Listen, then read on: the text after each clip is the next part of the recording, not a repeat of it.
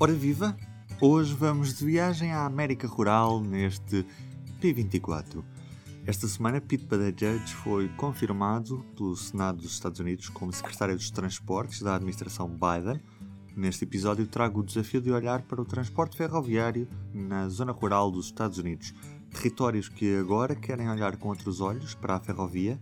A boleia do Amtrak Joe é assim apelidado o presidente dos Estados Unidos, um apreciador de comboios. A Amtrak é a CP norte-americana. I've made over, they actually calculated this, 8,200 round trips, over 2,100,000 miles on Amtrak. 259 miles round trip a day. Uh, not every day, but average 217 days a year.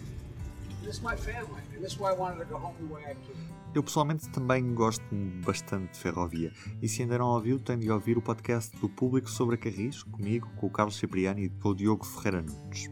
Mas voltamos ao Montana. Mais de 150 anos depois dos Estados Unidos terem ficado ligados pela primeira vez numa ligação ferroviária transcontinental, vamos até este estado no noroeste dos Estados Unidos. Depois do Alasca, Texas e Califórnia, é o maior estado em área. Tem quatro vezes o tamanho de Portugal, mas por lá mora um pouco mais de um milhão de pessoas. Este P24 é falado parcialmente em inglês. Ao longo do episódio, vou dando algum contexto e fazendo algumas traduções para poder ir acompanhando. Vamos conhecer o nosso convidado de hoje. My name is David Strohmeyer. I'm the chair of the Missoula Board of County Commissioners and also the chairman of the Big Sky Passenger Rail Authority. David Strohmeyer é o presidente do Conselho de Comissários do Condado de Missoula, é do Partido Democrata e é também diretor do Big Sky, uma autoridade de transportes ferroviários do estado do Montana, que quer que os comboios de passageiros voltem ao sul do estado. Vamos perceber que serviços ferroviários existem pelo Montana hoje. Currently in the state of Montana, we have one long distance passenger rail line. It's called the Empire Builder. It runs along the northern tier of Montana, close to the border of Canada. And it is the sole passenger rail service that we have in the state. At one point, we had additional passenger rail lines, and the southern tier of Montana lost its passenger rail service in 1979, and we've been without regular passenger rail service for about the past 41, 42 years now. Atualmente há apenas um serviço de passageiros de longa distância no estado do Montana, numa linha próxima à fronteira com o Canadá. O serviço de passageiros chama-se Empire Builder. Ele liga Chicago com Seattle e Portland, na costa este. Uma viagem dura 46 horas de ponta a ponta. Na zona sul do Montana há linhas de comboio, mas não há serviços de passageiros desde 1979. Passenger rail as has proven to be the case along the northern tier of the state, is a real lifeline to many of our small rural communities that don't have any other really good transportation options besides rail. Here in Montana, if you want to fly from one of our larger cities to another, you would typically have to board an airplane and fly out of the state of Montana to a regional air hub only to then fly back to Montana to one of the other cities who uh, you're trying to uh, access. The southern tier of Montana is the most populous portion of the state, and granted, Montana is even uh, uh by uh, Western uh, United States definitions a fairly sparsely populated state. We've got about a million people in the state of Montana, but the majority of them do reside in the southern tier of the state and this is the portion of Montana that lacks passenger rail service. Para as zonas servidas pelo Empire Builder, este serviço de transportes é a única alternativa. Viajar de avião entre duas cidades no Montana exige muitas vezes que se saia do próprio estado, o que não torna a viagem viável. E curiosamente, a zona com serviço ferroviário de passageiros não é a zona mais povoada do estado. Many of our small communities as I mentioned, have no other great option for transportation besides rail. Currently, if you're wanting to uh, get to one of our larger population centers for medical treatment or to even board an airline to go to some other location, you might have to drive 150, 200 or more miles to get that to that location, rail would provide a transportation option that has many advantages. It's it's uh, uh, uh, an equalizer from a social equity standpoint. It allows folks who might be uh, disabled or elderly or otherwise might not have a motor vehicle to get to a location. It is a, an environmentally uh, more sustainable mode of transportation.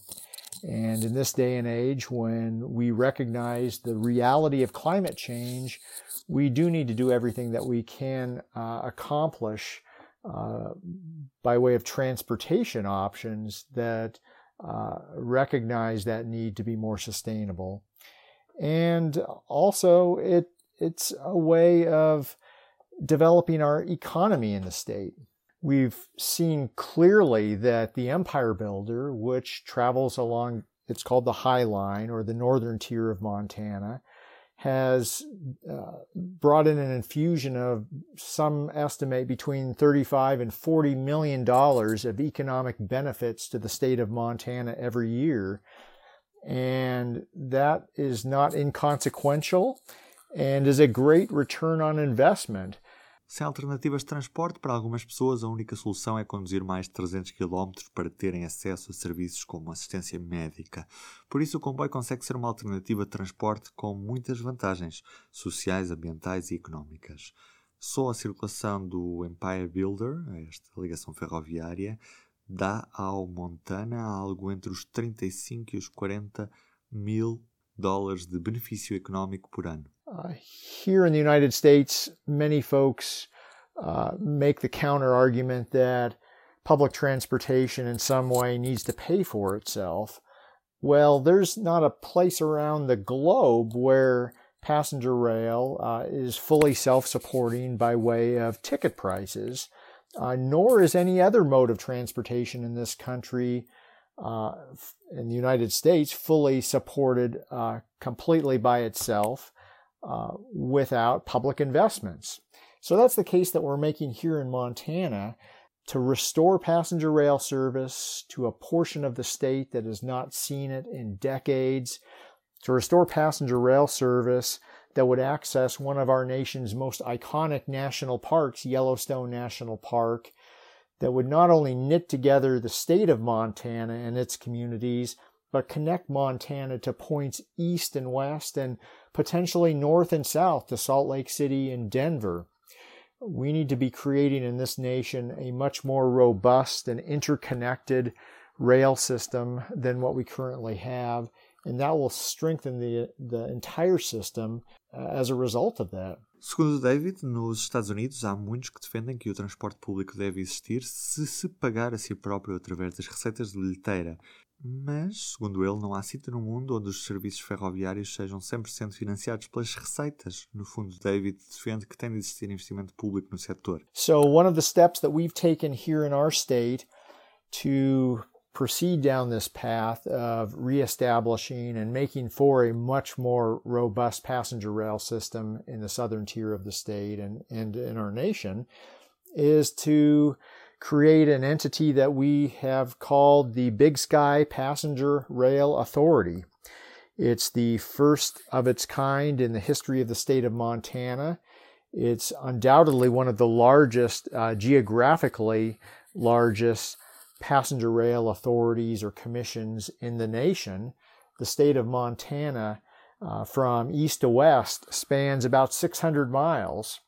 And this passenger rail authority that we've created includes 12 member counties stretching from the state of Idaho to North Dakota.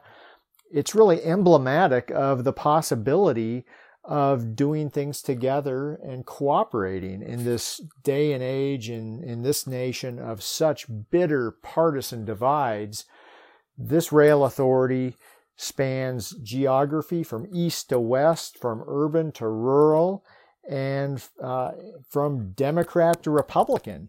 In fact, the majority of counties that are participating in this rail authority are uh, deeply conservative counties. And I think that really shows that there still are a few things that liberals and conservatives can agree about. And transportation, uh, I believe, is one of them. And we have realized that as we speak in Montana and are proceeding down the path of taking the concrete steps, the tangible steps necessary to bring back a mode of transportation into our transportation portfolio that uh, not just about nostalgia and looking into the rearview mirror into what once existed in the past.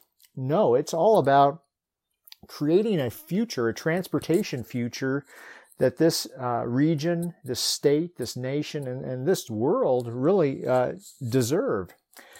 Uh, it's it's about creating a future that uh, recognizes that we need to recover from this pandemic that we're in. And some might say, why are we working on this right now when we have a public health crisis, global public health crisis in our midst, uh, and and we're trying to simply survive and get our populace vaccinated?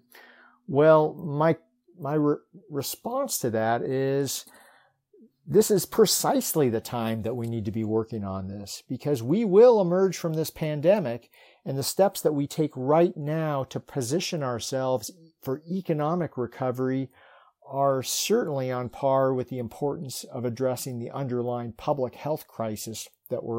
Foi para promover a criação de novos serviços ferroviários que foi criado o Big Sky, a Autoridade de Transportes Ferroviários, no estado de Montana. Neste segmento, David diz-se orgulhar de trabalhar com condados das duas cores políticas, tanto democratas como republicanos, e em algumas áreas do estado que são profundamente conservadoras, mostrando que ainda há coisas que progressistas e conservadores podem concordar, como acontece nos transportes. Quis saber também o que é que o David esperava da administração Biden neste aspecto dos transportes.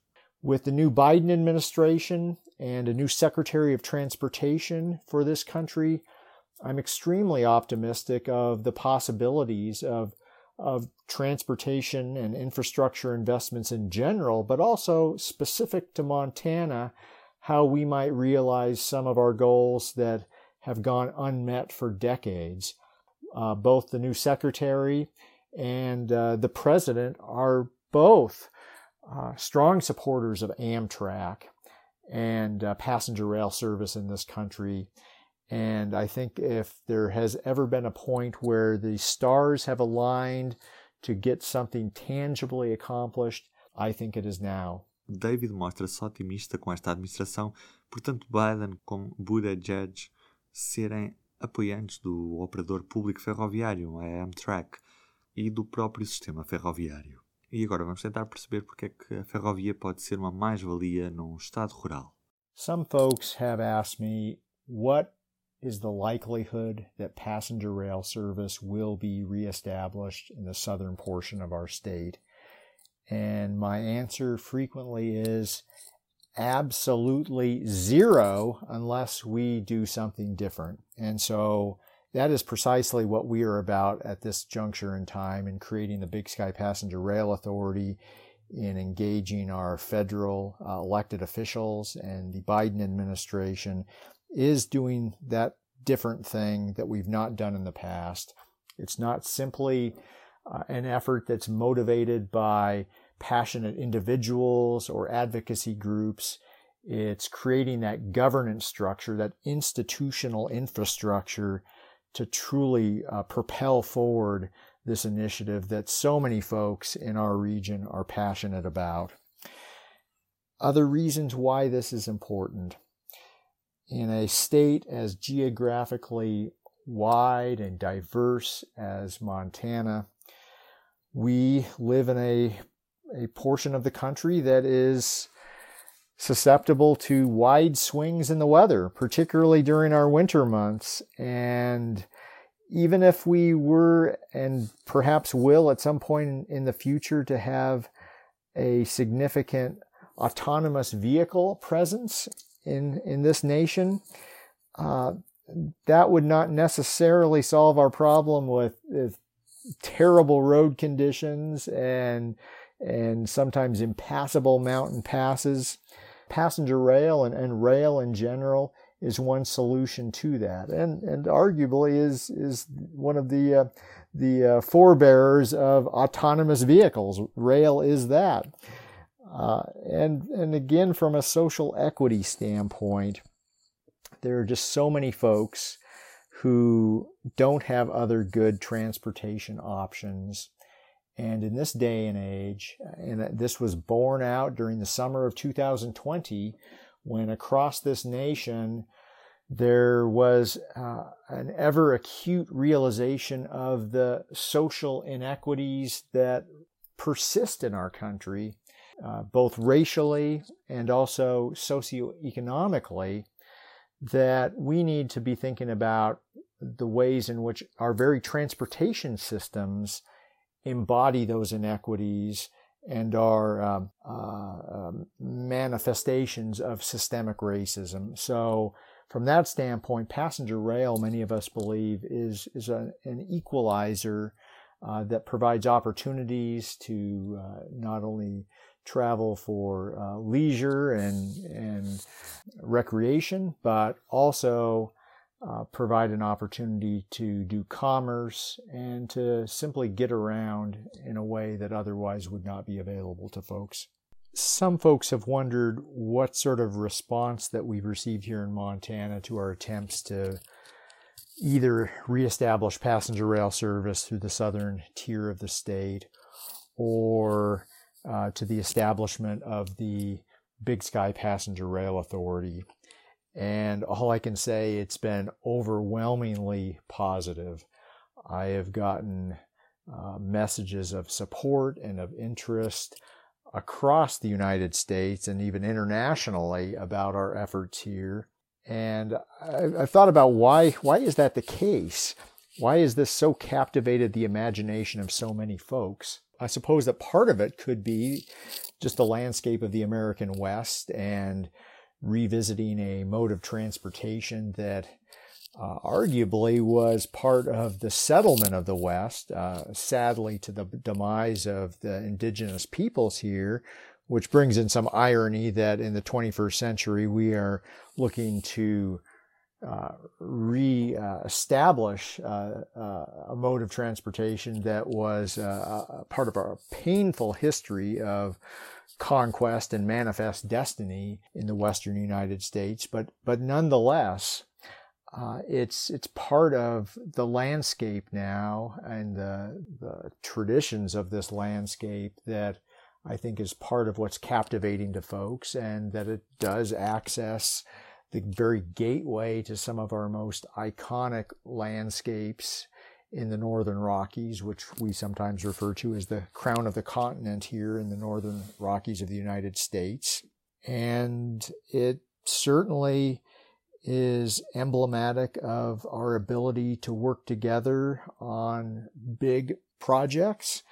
Uh, some might be very wary of that and, and wonder, well, maybe we should start smaller and then incrementally expand our vision. And, and my response is no. Uh, this is the time to think big and bold and and realize that that uh, and this is something that many of us uh, here in this country and I think around the globe sometimes forget. We can accomplish big uh, and important projects together if we put our minds to it. Uh, uh, this is nothing uh, new for humanity, but it is something that I sometimes think that we forget when we fall into a uh, a mindset of scarcity rather than abundance, rather than focusing merely on how little funding or resources we have to accomplish something.